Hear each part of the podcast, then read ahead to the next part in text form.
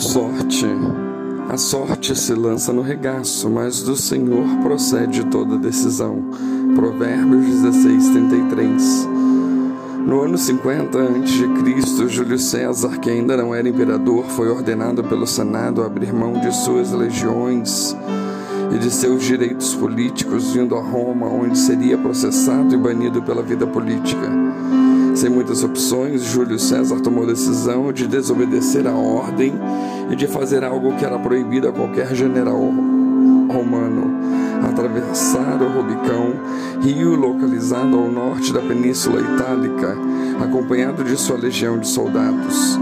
Ao fazer isso, ele deixou clara a sua disposição de uma guerra civil, além de uma forte ameaça de retaliar qualquer ação contra ele o que acabou levando-o ao trono de um recém-forjado império.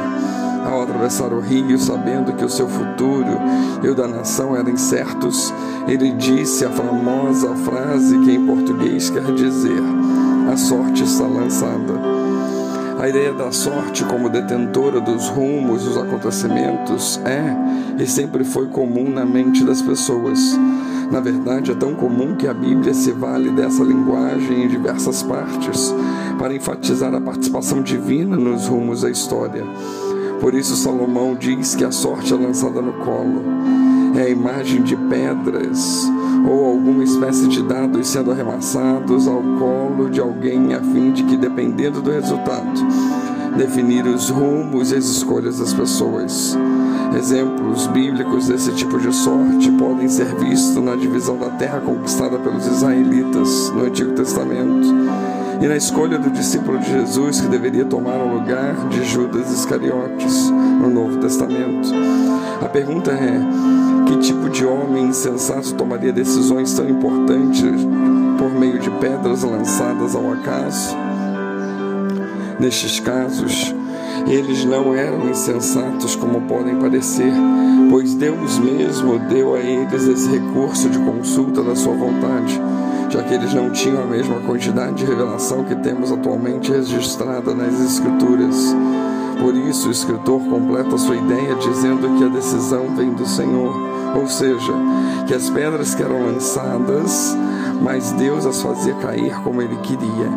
Hoje não temos mais pedras de lançar sortes, mas o Senhor ainda é soberano para guiar os acontecimentos ao nosso redor.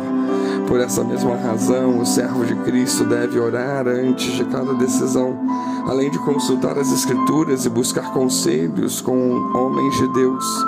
De modo algum pode seguir um rumo que a Bíblia proíbe e não pode se sentir independente do Senhor para agir. Se Deus pode controlar de que lado cai uma pedra, pode controlar tudo que existe. Isso é tão sério que se tomarmos a decisão de desobedecer ao Senhor, também poderemos temerosamente dizer que a sorte está lançada.